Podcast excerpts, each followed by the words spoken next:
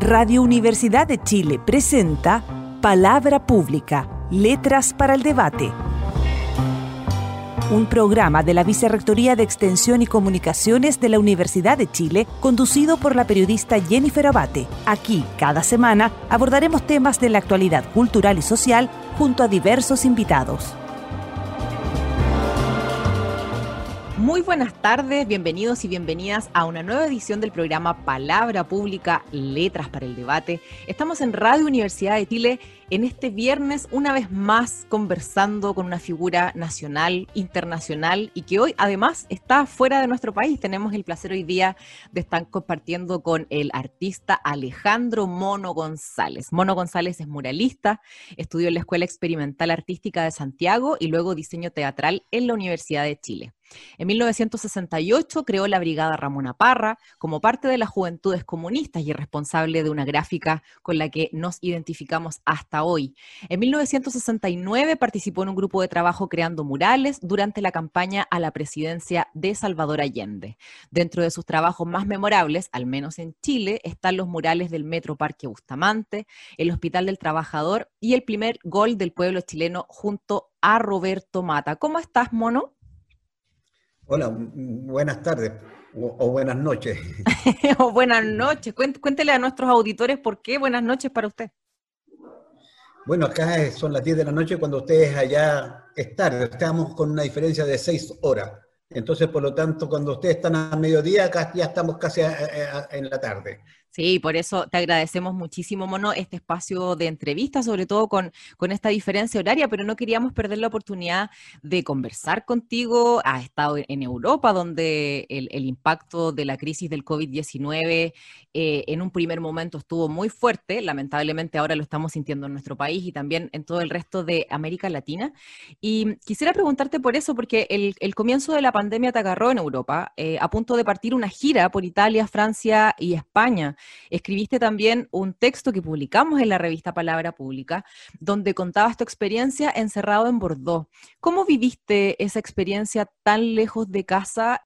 Ah, bueno, eh, fue curioso porque yo venía por un mes, incluso con un presupuesto para un mes, y esto cambió todo. Uno es bien patiperro, para ser sincero, y he viajado harto y nunca pensé que en un viaje me iba a pasar una cosa de este tipo.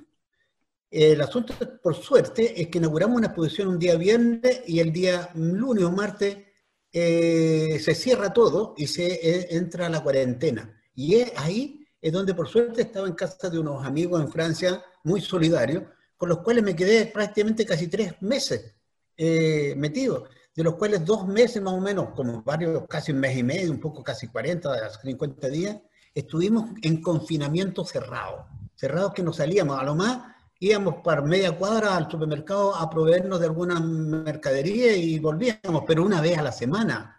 Y con lo general yo lo hacía los días jueves, ¿me entiendes? Pero también con todas las medidas de seguridad. Y, ahí nos quedamos.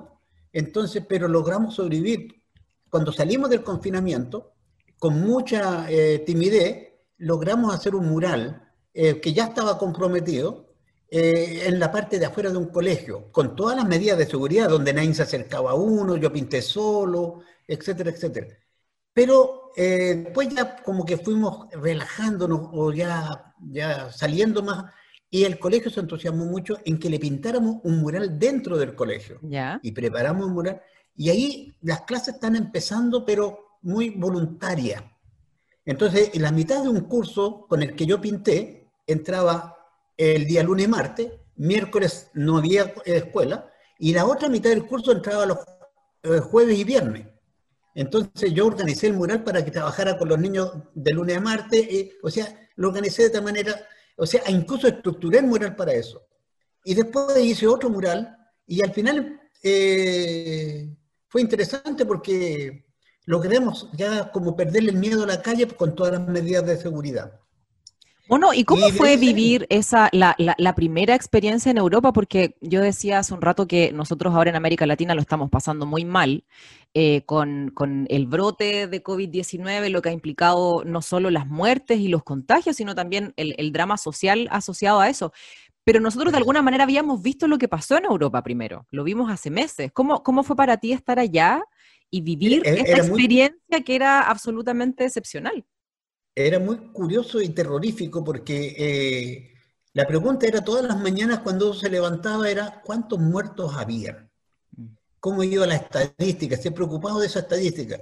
Si iba subiendo, bajando, 600 muertos, cuando después empezaron a venir eh, a 400, y así ya fue bajando. O sea, pero eh, eh, era esa la preocupación y, además empezar a sentir que compañeros en París, en mismo Burdeos, em, empezaron los más viejos como de la edad mía, algunos murieron. En el curso de lo de Luis Sepúlveda, por ejemplo, que lo, sentí muy fuerte en España, mm. ¿me entiendes? Que sabíamos que estaba eh, en hospital, pero tratábamos de seguir su, su, mejoría, ¿no? y al final después nos dimos, eh, murió. Entonces ahí eh, ya la cosa decía, esto cosa es, es, muy fuerte. Y ahora estamos siguiendo lo de Chile.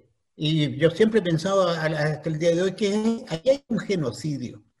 Porque incluso desde acá se comenta mucho el maltrato que ha tenido Chile, Brasil y los países de Latinoamérica. Porque además los, eh, eh, los hospitales o la seguridad, la, cosa sanitaria, el asunto de salud, eh, es deficiente desde antes. Entonces, por lo tanto, ya eh, las personas más vulnerables, y, eso es lo que vamos viendo desde lejos. Entonces, las noticias para mí me deprimen, ¿no? sé, yo te digo, de repente uno vive preocupado de la familia. De hecho, se murió una cuñada mía, mm. que fueron las que me vinieron a dejar en el viaje al aeropuerto. Entonces, y sabiendo, incluso cuando yo viajé, ya sentía los síntomas de que algo eh, no era normal. Me refiero a que el avión venía más desocupado, ya llegué al aeropuerto y en el aeropuerto ya veía a la gente que andaba con mascarilla, eh, había más distanciamiento. ¿Cuándo viajaste? ¿ah? ¿Cuándo viajaste de Chile hacia allá? El 9 de marzo. Ya. Y el confinamiento, eh, inauguré la exposición el 13 de marzo y el confinamiento en Francia fue entre el 16 y el 17 de marzo. Y de ahí duró todo ese tiempo. O sea, estábamos encima. Incluso el día de la inauguración de la exposición llegaron muchos amigos chilenos, etcétera. Se hizo una inauguración con violín, con empanada, con vino, todo, pero ya con la seguridad de que no podíamos darnos la mano, de que teníamos que tener distancia, etcétera, etcétera. Pero nunca pensamos que esto venía mucho más fuerte. ¿ya? Mm. Y de hecho estamos preocupados porque yo del tiempo que estuve en Francia ahora me vine a Italia, porque allá primero ya no podía seguir. No podía seguir porque eh, quiero acercarme para regresar a Chile. Todavía no hay líneas aéreas, no, está abierta la frontera. Y bueno, me vine a Italia porque la otra posibilidad era irme a París. Y, pero yo en París me, veía más, eh, más desconfiado, decía, ahí puedo quedar botado en cualquier momento y uno nunca sabe lo que puede pasar. Mm. Además, más caro, y acá por lo menos estoy en casa de unos amigos en Italia con los cuales ya hemos estado haciendo bastantes actividades de trabajo y muchos proyectos tenemos. Mm. Proyectos que, que, surgieron ahora acá, producto de esto. Porque el otro ya los perdí, perdí montones de proyectos. Vamos, vamos a estar hablando sobre lo que estás haciendo ahora, Mono, y lo que vas a hacer también en el futuro, pero te, quería preguntar por eh, cómo, cómo viviste el, confinamiento en el entendido de, cómo afectó tu trabajo artístico, que, que es un trabajo que tú también defines como colectivo, y en este caso implicaba siempre estar encerrado en la casa, no sé si solo con más personas, tú decías que habías estado con amigos, pero quisiera saber de, qué manera impacta una situación como esta en el trabajo artístico.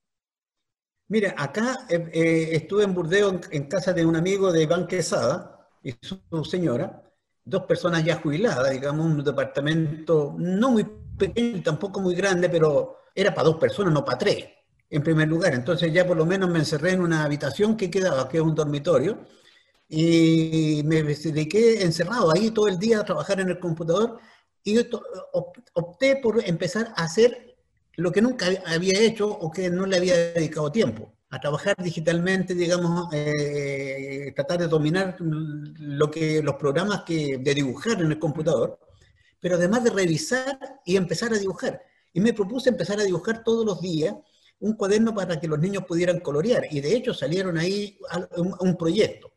Y en segundo lugar, después me dediqué a otro proyecto que era hacer un cuento para niños, con, con eh, eh, ilustraciones coloreadas digitalmente. Y después empecé ya a trabajar proyectos de murales y después empecé a ordenar mi computador las fotos de los países, los viajes, todas las cosas para un futuro libro de murales. O sea, entonces me di tarea, pero tarea para trabajar en un escritorio sentado y encerrado. Es obvio que empecé a engordar también, porque hicimos pan, comida y todas las cosas, pero además por falta de ejercicio físico. Nosotros, gastamos energía en los murales, en, eso. Me he preocupado de, esas cosas. Entonces, de, hacer ejercicio. Por eso que los días jueves era como el, la vuelta a la manzana, caminar y de bajarse y comprar y volver. ¿Me entiendes? Y esto fue ahí, pero cuando llego acá a Italia ya la cosa está un poquito más relajada y ahora estamos haciendo cosas muy interesantes. ¿ya? Quisiera que nos contaras sobre eso. ¿En qué estás ahora? Porque tú cuando una de las actividades que llevabas a Europa era la muestra Dignité. Entonces te quería preguntar qué, qué pasó con eso, en qué estás trabajando ahora, ahora que las medidas están un poco más relajadas. De hecho, cuando yo salí de allá, la exposición quedó montada. Incluso después que yo eh, llegué a Italia, eh, los amigos la desmontaron y todas las obras que no se vendieron, los cuadros, todo, quedó allá. Para, para, para que algo va, vamos a hacer algún día. Quedó allá. Logré vender algunos grabados, con lo que logré tener algo de, de capital para la comida, para pagarme el pasaje. Eh, me pagaron uno o dos murales y ya con eso y cerré. Pero la experiencia de allá fue interesante porque se quedaron tres murales eh, la exposición y todo el archivo digital con que logré, tanto de los libros para niños, o sea, si hago un resumen de que la actividad como en tres meses fue positiva, porque aproveché de trabajar en lo, en lo íntimo, en lo interior. Claro. Pero acá en Italia ya la cosa cambia. De hecho, estaba, estaba leyendo que hace unos días participaste de un laboratorio de gráfica y grabado en Italia. ¿Cómo, ¿Cómo, ha sido esta experiencia de volver a trabajar luego del encierro? Y quiero, quiero aprovechar también que, que nos cuentes eh, en, qué proyectos estás ahora, ahora que las medidas se han relajado un poco más. Ya, mira, lo primero eh, que llegué acá y un amigo, con, estoy en casa de Tono Cruz, de Juliana Conte, eh, que una es fotógrafa y el Tono es muralista estoy en, el taller de ellos, de hecho estamos teniendo esta conversación en el taller de ellos. Lo primero que hicimos es que él, eh, había un mural, en el fondo no era un mural, era intervenir y pintar una fábrica de baterías, una fábrica gigante, muy grande. Ahí yo fui de asistente de brocha gorda y encargado de pintar el logo de la fábrica, cosa que algo de experiencia tenía, así que teníamos siete días para hacerla, la hicimos en cinco. O sea, porque la idea es jugarnos, y, eso fue interesante porque eso es el primer, trabajo que, yo hice al tiro, llegando acá. El segundo trabajo, el laboratorio, y eso es lo más interesante, es eh, el trato, eh, eh, yo creo que un trato privilegiado tuvimos, en el sentido de que la Academia de Bellas Artes de Nápoles, que fue fundada en el año 1700, o sea, mira la cantidad de años, tiene un departamento de grabado y está cerrada por, el, por problemas del, virus. Eh, y, una cantidad de alumnos, de docentes, viajaron hacia el pueblo donde nosotros estamos, acá cerca de Caserta, desde Nápoles, y se instalaron a trabajar una semana en este laboratorio. Una cantidad de ellos, profesores y alumnos, y otra cantidad de, eh, eh, de lugareños o de, pobladores o de acá del pueblo. Hicimos este laboratorio que lo inauguramos y lo entregamos en una semana intenso, pero además no, es, no solo eso es lo interesante de, hacer las obras. Surge ahí dos proyectos bien interesantes. Uno, una carpeta de productos de este taller se guarda en la academia y la otra carpeta viaja conmigo a Chile porque cuando yo regrese quiero hacer una exposición en la Galería del Persa el Bio, de la Academia de Bellas Artes de Nápoles con este laboratorio y llevarla allá. O sea, es como llevar eh, el resumen de mi gira allá, de una gira obligada por el virus. Eso es lo primero. Y lo segundo, que el taller que hicimos, la universidad o la Academia de Bellas Artes deja una prensa en este pueblo, deja materiales, deja gubia, deja todo, y dejamos instalado para el pueblo un taller de grabado, del cual yo voy a empezar a sacar provecho también, en el sentido de mientras esté aquí, tiempo libre que tenga, voy a ir a hacer grabado.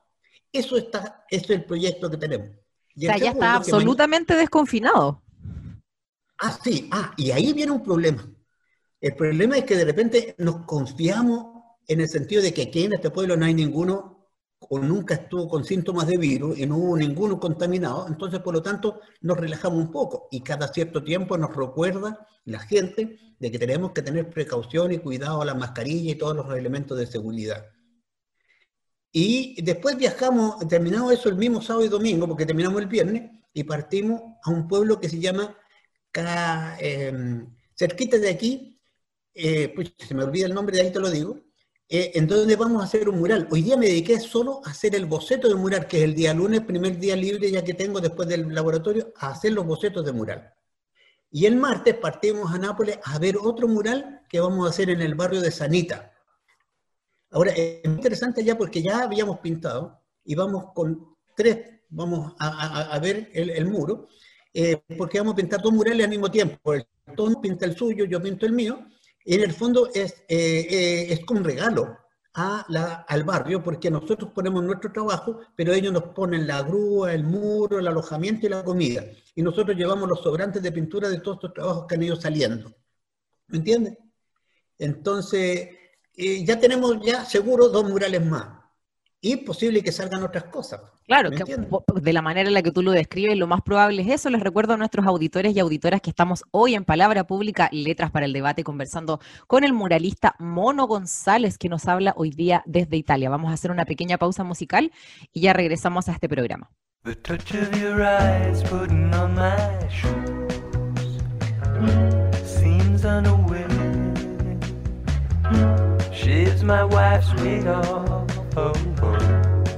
Without a care, then placed with my hotel. Oh well, over and over, it's gonna be a drag. Something's in the air, not a word between us. Oh, oh. are you still there? It's last calling hell. Won't you stay for us, Cause it's not always funny, baby. But I hope that you don't mind when I tell you that it sure is sometimes.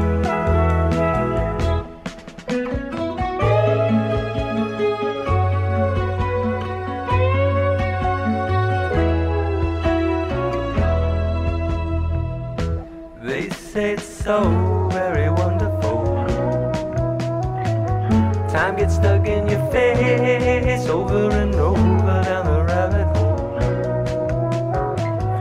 Or whatever the case, either way it's true. Still don't know what to. I came to see the sights, not to find me lurking in some fancy shop I love to tell you my name, but been so long.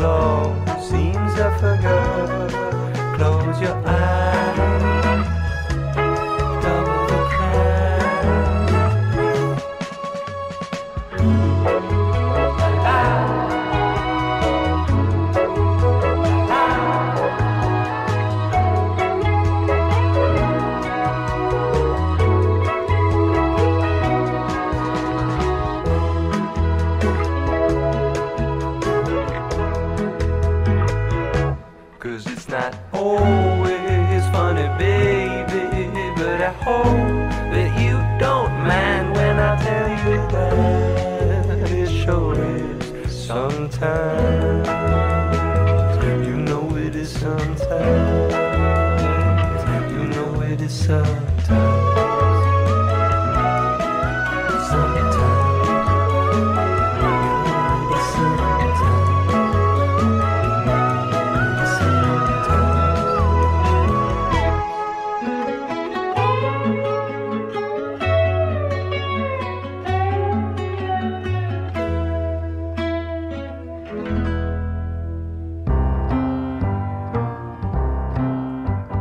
estamos de regreso en Palabra Pública, Letras para el Debate, en esta oportunidad compartiendo desde Italia con Alejandro Mono González, reconocido muralista y artista chileno. Eh, Mono, tú contabas de, la, de, las diferentes actividades en las que estás participando allá y, me imagino que, tal como tú lo describías, en, esos encuentros eh, se enfrenta el trabajo desde una perspectiva que es solidaria y que es colaborativa, que se van generando afectos. ¿Cómo, ¿Cómo ha sido esa experiencia, la de ir generando lazos, me imagino, de afecto y de trabajo tan lejos de Chile? Mira, es bien interesante porque uno trabaja. Yo estoy acostumbrado a la cosa participativa. Y eh, me interesó mucho la opinión que el director de la Academia de, de Bellas Artes de Nápoles, del departamento de grabado de la, eh, que vino al día viernes al cierre del, taller y dijo que lo que pareció interesante en este taller, que lo que había resultado era la mezcla latinoamericana con la, con la mezcla europea en la iconografía que resultó de, la, de, los grabados que se hicieron. O sea, y ahí es cuando uno se da cuenta de que también, eh, yo también fui alumno en, esta, en, este, en este taller, porque voy aprendiendo de ellos. Estaba hablando que eh, estoy trabajando con profesores que, que, son de la academia y que trabajan en grabado, con los alumnos, con los asistentes. O sea, entonces, por lo tanto, todo imprimíamos entre todos los grabados, todas las cosas. Fue muy interesante. Y lo mismo pasa con, con, con los murales que van saliendo. Hay una necesidad hoy día de, por lo menos acá en Italia, de que la gente quiere ver color, que quiere ver cosas, que mm. quiere, ¿me entienden? O sea, eh, y esto es lo interesante. Ahora, todos los murales o las actividades que perdí, estamos hablando que tenía que pintar un mural en Madrid, por ejemplo, sobre la violeta, o que teníamos un proyecto, por ejemplo, para pintar en, en, mismo Nápoles, pero que estaba financiado por, por, las escuelas que están cerradas y que se cayó, y, había un muy buen presupuesto, entonces, pero igual vuelvo a Nápoles a pintar de otra manera. Entonces, siempre hay una cosa, hay algo que se cae, pero hay algo que se levanta. ¿Me entiendes lo que quiero decir? Sí. Y eso es lo, que más me, entusiasma. Igual de repente uno se deprime con respecto, digamos, a que quiere hacer cosas, pero, pero ya las cosas son distintas. Estamos mm. enfrentando un tiempo distinto. Mono, ¿cómo, ¿cómo, crees tú que va a ser el cambio que, esta situación extraordinaria que nos ha tocado vivir eh, impactará en, en, el arte?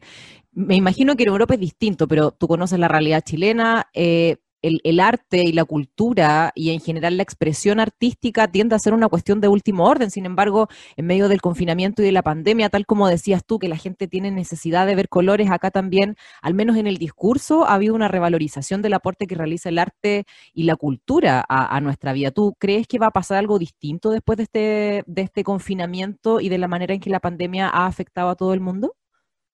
Claro que va a pasar algo distinto y ya está pasando.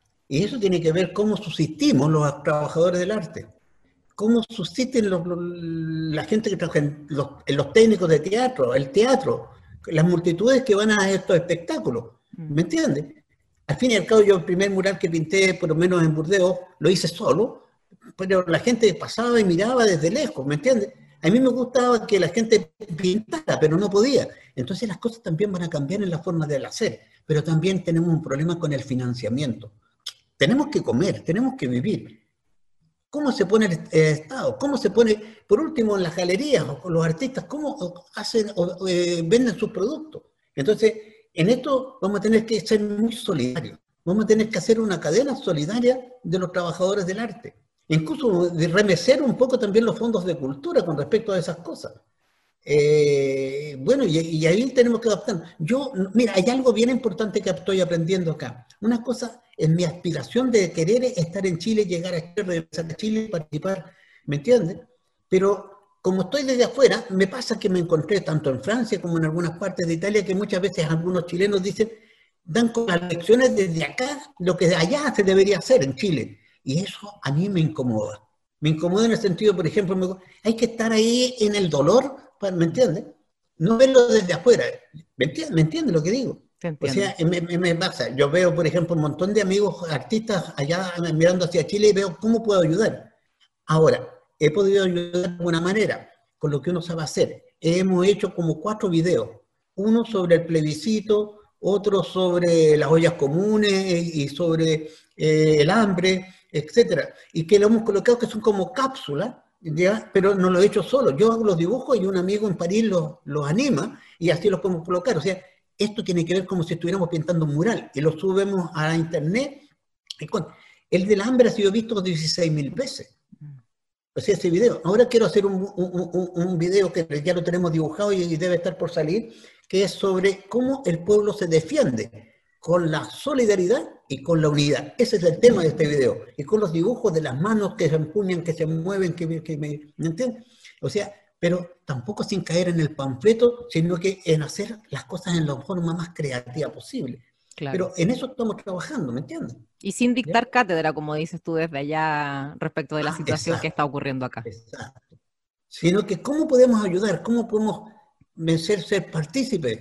Incluso, de hecho, me han dicho que hemos estado cooperando, hemos estado ayudando. La idea es estar con, con, no, no, con los pies también puestos allá, aunque no estemos allá, ¿me entiendes? Bueno, entiendo que también te tocó vivir el estallido eh, fuera de Chile, ¿no? No, yo llegué en marzo acá. ¿Ya? El estallido lo viví en octubre allá en Chile y ahí fue de otra manera también, ¿te fijas? Sí, ah, ya.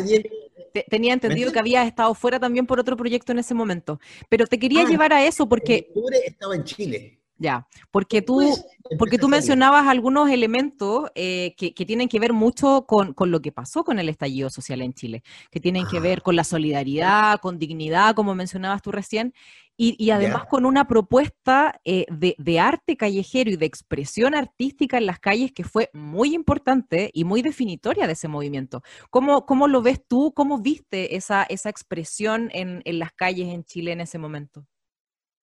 Ah, eh, esto es como, como que corre sangre por las venas, ¿me entiendes? que, que, vibra, que, que, palpita, que se salta.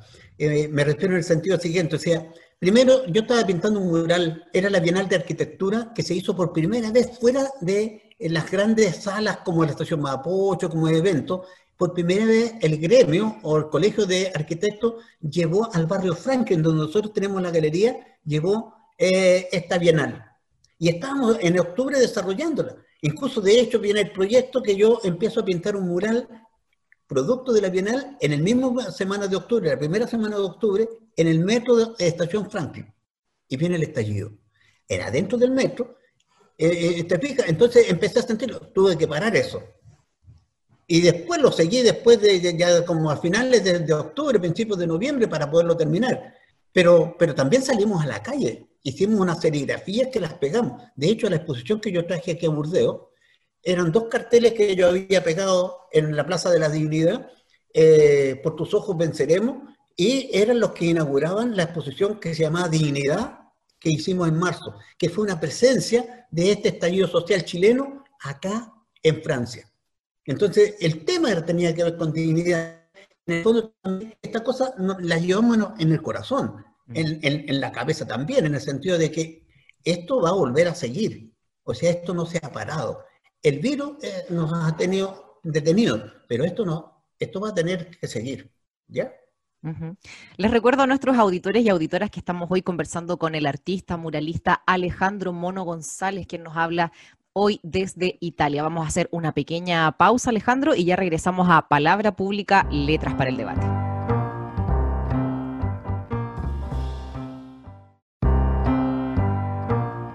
Ya estamos de regreso en Palabra Pública, Letras para el Debate, en esta oportunidad conversando con el muralista Alejandro Mono González, quien nos cuenta desde Italia cómo vivió la expresión popular del estallido, del estallido social en nuestro país en octubre de 2019. A propósito de lo mismo, Alejandro, tú tienes planeado volver a Chile, por supuesto, me imagino que apenas tengas la posibilidad, y quieres trabajar en el plebiscito. ¿Qué panorama ves tú respecto a las votaciones en Chile? ¿De qué manera te interesa trabajar y cuáles son tus esperanzas en ese horizonte?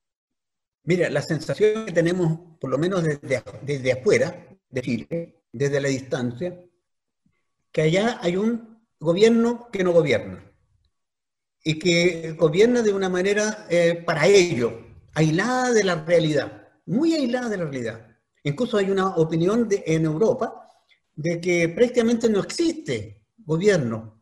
Como que ahí hay eh, más que un desorden, o sea, eh, no hay presencia de control de la situación. Estamos hablando de la situación sanitaria estamos hablando de la situación económica. Se están dando palos de ciego con respecto al control sanitario. Ahora, ahora estamos hablando de que viene como un plan de desconfinamiento.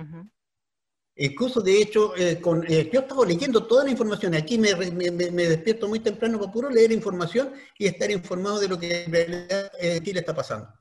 ¿Cuál es la preocupación que yo tengo? Es que de repente empiecen a tirar para el lado esto del plebiscito. El plebiscito tiene que ir, de acuerdo a los compromisos adquiridos. Hay un problema claro que tiene que ver con el confinamiento, que tiene que ver con el virus. El virus en Chile yo creo que no va a ser una cosa que se va a cortar de la noche a la mañana, así como van las cosas. Entonces, por lo tanto, de alguna manera tenemos que ver cómo va a ser eso. Pero quiero, eh, yo tengo organizado de que la primera semana de septiembre termino mi trabajo acá y regreso a Chile. Pero la idea es que septiembre y de parte de octubre me voy a dedicar a pelear y a participar en la campaña de plebiscito. ¿Y qué quieres hacer en la campaña? ¿Ah? ¿Qué quieres hacer en la campaña? Pintar en la calle, salir a pegar propaganda, salir a movilizarme. De hecho, tengo, tengo algunos compromisos de, recorrer países o de recorrer lugares para poderlo hacer. O sea, voy a estar en la calle. Incluso estoy acumulando energías para eso. Espero que estemos más vivos y con energía. Pero, pero es que es, es el momento de juzgarnos, porque Chile tiene que cambiar. Y de hecho, eh, las presiones sociales tienen que cambiar. O sea, la injusticia ya no puede seguir habiendo como, como la hay. A nivel mundial, Chile está... Eh, eh, o sea, hasta el momento ha sido solo un muro de contención esto de la gobernabilidad, incluso de una oposición que está débil también incluso, porque si la oposición hubiera, estado muchas de estas cosas han cambiado. La presión de la, del 10% de la AFP se está sintiendo, la presencia ya del pueblo en las calles. Algo, algo están escuchando porque hasta el momento no han querido escuchar al pueblo, digamos, o, a este estallido o a esta, realidad. Aprovechando que, estás tan, tan al día en la discusión, Mono, ¿tú escuchaste parte del debate que se dio a nivel parlamentario por el retiro del 10% de los fondos de las AFP? Sí. ¿Y qué te pareció? ¿Qué te pareció ese nivel de, debate? Eh, no me gustó mucho el nivel del debate Incluso, de hecho, creo que profundizar un poco. Algunos, por ejemplo, eh, incluso me, me, sorprenden algunos de derecha que están, digamos, por el 10%, no sé si de repente están como jugándose la última carta de, querer ser reelegido o, o abuenándose con las cosas, pero no han tomado la conciencia real de lo que eh, eh, sucede en la calle, sucede en la población.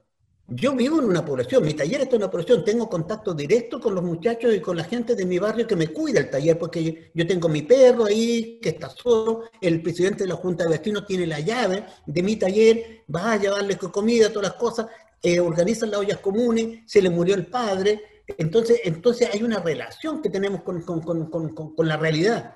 Y esta gente que vive en en el Parlamento parece que no viven en la realidad no viven en los espacios territoriales del que ellos fueron elegidos. Mm. Entonces, creo que algo, algo está pasando. Ahora la discusión en el Senado. Incluso de ahí están entrando la discusión de, corregir el, proyecto, etcétera, etcétera, etcétera. Eso significa que van a demorarlo más. ¿Me entienden? ¿Ya? Entonces, estamos, estoy preocupado de esa situación. Mm. Así, lo veo totalmente al día de lo que está pasando. Le, comento a nuestros auditores y auditoras que este programa lo estamos grabando el día lunes, así que todavía no sabemos qué es lo que va a pasar con la discusión en el Senado, para la cual ya cinco senadores de Chile Vamos han manifestado su apoyo a la iniciativa de retiro al 10%. Mono, Estuve eh, escuchando lo que dijo Sandón, por ejemplo, en que decía que siempre el gobierno llega tarde. O sea, imagínate, ya por lo menos algo de eso. Bueno, el año pasado fuiste, tú fuiste nominado. no solo es artista, también es ciudadano. ¿ah?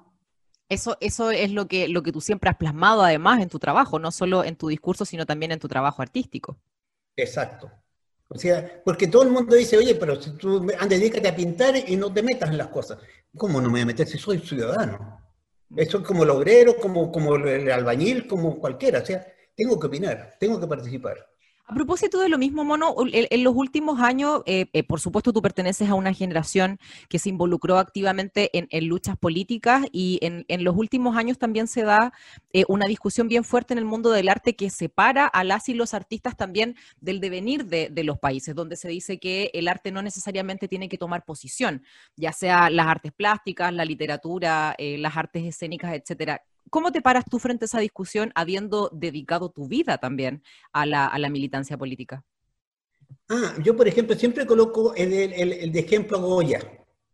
Incluso siempre he dicho como que ha sido el, mejor militante del pueblo. ¿En qué sentido? Él pintó para Reyes, pintaba para el sistema, pero pintó los desastres de la guerra, pintó la serie negra, pintó la realidad, pintó el pueblo, estaba ahí, ¿me entiendes? Entonces, el artista no puede separarse de esa realidad. Los grandes artistas nunca se han separado de la, de la realidad. Ahora, sí hay un sistema que busca neutralizar esta realidad o neutralizar estas denuncias o estas demandas pintando cositas decorativas, cositas, los muritos. Sueñan con que los muritos sean blancos en las calles, que, etcétera, etcétera. Y no es así. Ya lo vimos con el estallido social. La gente tiene necesidad de opinar, la gente tiene necesidad de hablar. Y hay que dejarla hablar. Y hasta llega el momento en que empiezan a haber leyes para poder eh, contener esas palabras hasta cómo determinar lo que se coloca en la calle. Y los monumentos que hay de los guerreros, de los soldados y todas las cuestiones que están estos Ahora estaba leyendo un artículo de cómo en algunas partes del mundo todos estos monumentos han estado empezando a caer o han estado votando. O sea, hay una manifestación en contra de estas demostraciones de sistemas de, fuerza, en el sentido de que la gente está buscando otros íconos y votando estos íconos que muchas veces eh, eh, han votado los monumentos a los, a los que fueron esclavistas. Han votado, ¿me entienden? Entonces, o han votado los monumentos de Colón, por ejemplo, en algunas partes. ¿Por qué crees tú que el, el arte resulta subversivo para la autoridad? Ah, porque no lo puede controlar. Todo lo quieren controlar, todo lo quieren reprimir. Y así se ha logrado Piñera lograr mantenerse las cantidades de armas, la, represión, la represión y la represión. Pero la solución, por ejemplo, ¿por qué se está discutiendo el 10%? Porque el sistema y el Estado no han logrado entrar a subsidiar o ayudar o abrir una brecha de, de solución económica al pueblo, a los que están doliendo. Entonces, por ejemplo, está recurriendo a esos ahorros que, que no debería haberlo recurrido, pero está recurriendo a esos ahorros porque el sistema nos lo ha dado. Entonces, y bueno, nosotros tenemos que denunciar de alguna manera a los artistas. Ahora, estoy hablando de que eh, todos tenemos que, somos ciudadanos, todos somos ciudadanos, todos debemos opinar, todos debemos involucrarnos en la realidad. ¿Por qué? Porque tenemos los hijos, tenemos los nietos, tenemos la familia y, tenemos que luchar por ello. Eh, o sea, primero, es un sistema súper individualista y egoísta el que nos ha instalado en Chile. Y el estallido social ha abierto una brecha que tiene que ver con la solidaridad, con lo colectivo, con el sueño colectivo. Ha vuelto a abrir esa brecha del sueño colectivo, del deseo de la justicia colectiva. ¿Me entienden? Bueno, en un par de ocasiones tú mencionabas conversaciones que, has escuchado allá y en las que has participado respecto a la forma en la que ha actuado el, gobierno, tanto en el estallido como en la pandemia. No es que se parezcan, pero son dos situaciones excepcionales que de alguna manera nos han puesto en el ojo internacional. ¿Qué es lo que se dice en esas conversaciones respecto a Chile? Yo siempre acá se siente que hay una especie de genocidio o castigo al pueblo con respecto a lo que fue el estallido y además benefició al sistema en el sentido de ha sido una forma de controlar el virus, logró salvar la caída de Piñera. Incluso, de hecho, hoy día se está hablando si es que va a terminar o no va a terminar su mandato. La oposición, de alguna manera, ha estado tratando de mantener la estabilidad, entre comillas, como siempre ha sido esto de la gobernabilidad, etcétera, etcétera, de tal manera de que el sistema presidencial no se caiga, no, no, no, no fenezca.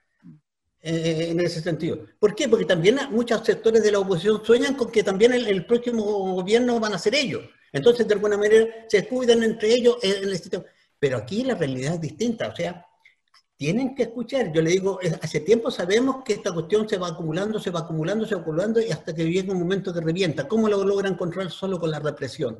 Pero esto, con represión o sin represión, es incontrolable. Mm. Va a ser incontrolable. No hay que ser brujo para eso ni tampoco que, quisiera que así fuera, pero está la acumulación de fuerza, está de rabia, que esto va a ser así. Eh, y yo soy sensible, todos son sensibles, y más nosotros que trabajamos con el arte, percibimos esas cosas de las injusticias. ¿Me entiendes? Además, elegimos un camino mucho más difícil, es trabajar en el arte cuando, cómo vivimos, de qué vivimos. ¿Me entiendes? Entonces, es ese. A propósito de, expresión popular y expresión en las calles, Mono, el año pasado tú fuiste nominado al Premio Nacional de, Arte. En ese momento dijiste que más que ganar, te importaba precisamente generar una discusión sobre el valor del arte urbano y del arte callejero. ¿De qué manera el, arte popular eh, se relaciona con la historia de los países, con la historia de las comunidades, con la historia de las localidades? Mira, aquí está pasando algo bien interesante. Incluso este año, con el Premio Nacional de Literatura, estaba escuchando que en música, por ejemplo, estaban postulando a Salinas del Inti Me parecía muy interesante. En literatura, a Licura Chihuahua y a Patricio Mann. O sea, uno del sector mapuche, maravilloso, o un patomán, digamos, músico, etcétera, etcétera, o sea, que también viene del arte popular. O sea, aquí no solo fue yo el, que postuló eh, como, como artista de calle, sino que el arte popular tiene que tener presencia. Yo siempre decía, la otra vez decía, ¿por qué nunca a la Violeta se le, se le pudo haber nominado a un premio nacional? ¿Me entiendes? O sea, entonces, por lo tanto, el arte popular hoy día está teniendo presencia porque es lo que está nutriendo a este país. Es lo que afuera de Chile también es lo que se ve. Ahora que estoy en Italia, estoy viendo lo del Inti y la presencia como la huella que dejó acá. O a Patomán, digamos, en la literatura de las cosas. O a Licura que hoy día sé que está por acá, por España, bien confinado, digamos, y que, lo pilló de, de viaje. Es un problema de cómo nosotros al pueblo le hacemos justicia con respecto, digamos, a su, a, su sentir, a su creación, a su cultura. ¿ya? Yo siento que de alguna manera es, eso no es un premio a la persona, es un premio, digamos, a esa cultura popular. ¿Y hay, y hay círculos muy elitistas todavía en, en, el arte y en la cultura en Chile? En la academia, claro que sí. No estoy en contra de la academia de ninguna manera, ¿me entiendes? Pero de alguna manera también ellos tienen una manifestación un poco individualista y egoísta con respecto a las cosas, a la realidad. Yo pongo de ejemplo a Goya en el sentido de que si bien pintaba para el rey o pintaba para la corte, etcétera, también logró ser perseguido por la Inquisición con respecto, digamos, a lo que hacía. O incluso denunciar lo de la guerra, o denunciar, digamos, o, eh, plasmar todo lo, popular, las costumbres populares en, esa serie negra, ¿me entiendes? Entonces, lo mismo, o sea, el artista debe estar impregnado de eso, nutrirse de eso. Estamos en Palabra Pública, Letras para el Debate, en esta oportunidad conversando con el artista y muralista Alejandro Mono González. Vamos a hacer una pequeña pausa musical y ya regresamos a Palabra Pública, Letras para el Debate.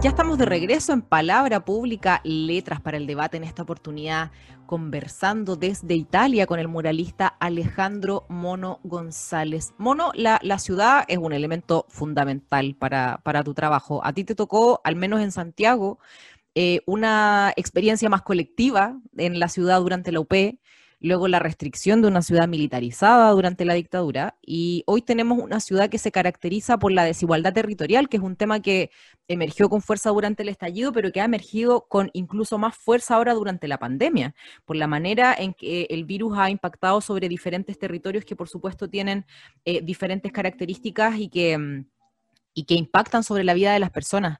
¿Qué opinas tú sobre la forma en la que estamos organizando nuestras ciudades hoy en Chile? Ha sido la expresión de la injusticia a la ciudad. Eso está clarísimo.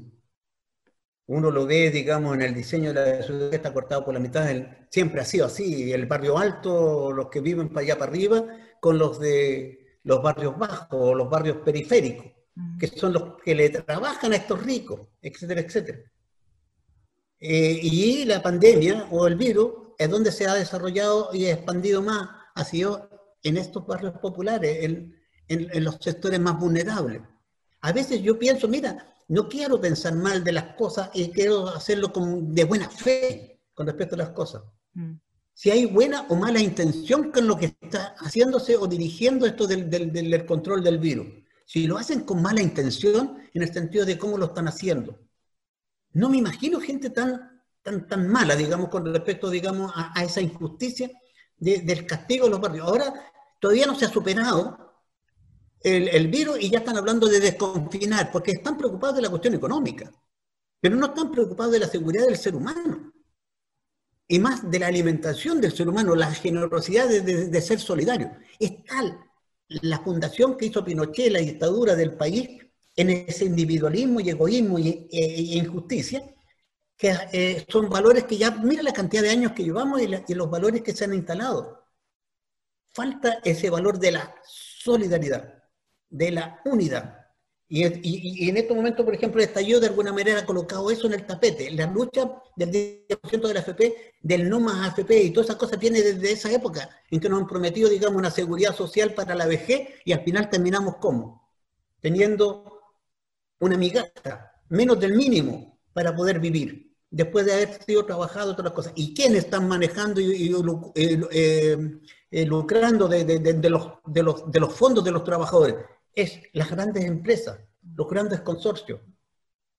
Ese es el capital que están usando. O sea, utilizan el capital de la mano de obra en la explotación y después utilizan el capital de las reservas que ese trabajador pudo haber acumulado para poder vivir en su vejez. O sea, toda la vida han sido, están explotando y siguen explotando. Tú decías, Mono, que tú decías que en la ciudad se expresa la, injusticia y la inequidad. ¿En qué elementos de la conformación de la ciudad podemos ver esa expresión de la injusticia y de la inequidad? Es solo la vivienda. Por ejemplo, en Estación Central, esos grandes edificios ahí donde son yetos, digamos, y comparados con los otros lugares. O sea, es solo ver o salir a la periferia de la ciudad y ver cómo son las poblaciones, cómo son las viviendas populares cómo, vive, cómo está la locomoción en esos sectores de las viviendas populares. Y no solo estoy hablando de las grandes ciudades, también de, los abandonos de los pueblos del norte como del sur, o la represión al pueblo mapuche, y cómo, cómo se está viendo, o sea, te fijas, o sea, eso está clarísimo, eso afuera de Chile se ve, de, todas partes se ve. Y no solo eso sucede en Chile, también se expandió en América del Sur. Ecuador, Bolivia, este, este, el golpe que se dio en, Bolivia, etcétera, etcétera. O sea, tiene que ver cómo se va instalando esto de los más ricos eh, en la utilización o el sistema capitalista o el sistema americano, norteamericano, ¿me entiendes? ¿Ya? ¿Cómo controlan nuestros países? ¿Cómo hay gente de nuestros propios países que se hacen ricos entregando nuestras riquezas al extranjero? ¿Ya? Hace poco conmemoramos en la, nacionalización del cobre. Y yo dije, ¿qué? ¿Tenemos el cobre en nuestras manos? No. Y eso fue un hito muy importante que se dio en el gobierno de Allende. ¿Y por qué se dio el golpe? Mira, y a lo que llegamos, eso es lo que es, ¿me entiendes? Bueno, considerando estas condiciones de la ciudad, me imagino que hay, hay formas distintas en las que el muralismo chileno se apodera de esos espacios públicos que deben ser distintas de la, expresión del muralismo en otros países. Ah, ¿Es posible hablar de un muralismo chileno y, cuáles serían sus características si es que es posible hablar de una corriente de ese tipo? sí, claro que es posible. De hecho, es muy importante una cosa. Aquí nosotros vivimos, hablamos de la situación económica y de la represión económica y, de la instalación del, uso y de la injusticia. Esa misma expresión del sistema también la tiene en la cultura. Estamos hablando de los medios de comunicación, estamos hablando de las mallas curriculares de las universidades, las profesiones que se hacen, cuáles son las más lucrativas, las menos lucrativas y las más desechadas, etcétera, etcétera. Lo mismo pasa acá. Entonces, el arte de la calle tiene que ver con una lucha cultural popular en contra de esa cultura opresora o de esa cultura hegemónica. Por lo tanto, también tiene que ver con una cultura eh, liberadora. Cuando yo te puse el ejemplo de estos artistas que van candidatos al premio nacional, en el fondo están expresando esa cultura. Estamos hablando de Salinas, de la música popular, estamos hablando de mm, Patricio Mann, el Icura Chihuahua por la, cultura mapuche, etcétera, etcétera. Es ahí, es donde de repente se está sintiendo la presión de esta cultura popular. Todos los movimientos sociales, en la medida que van progresando y avanzando, también van dando fruto a una cultura popular, a su propia cultura. Cuando hablamos de la Violeta es cómo ella se nutre del canto popular, cómo se nutre del campo, cómo se nutre de eso y mm. cómo le da fuerza para hacer las creaciones que hizo. Y eso es cultura nuestra. Y el mural de la calle tiene que ver con eso.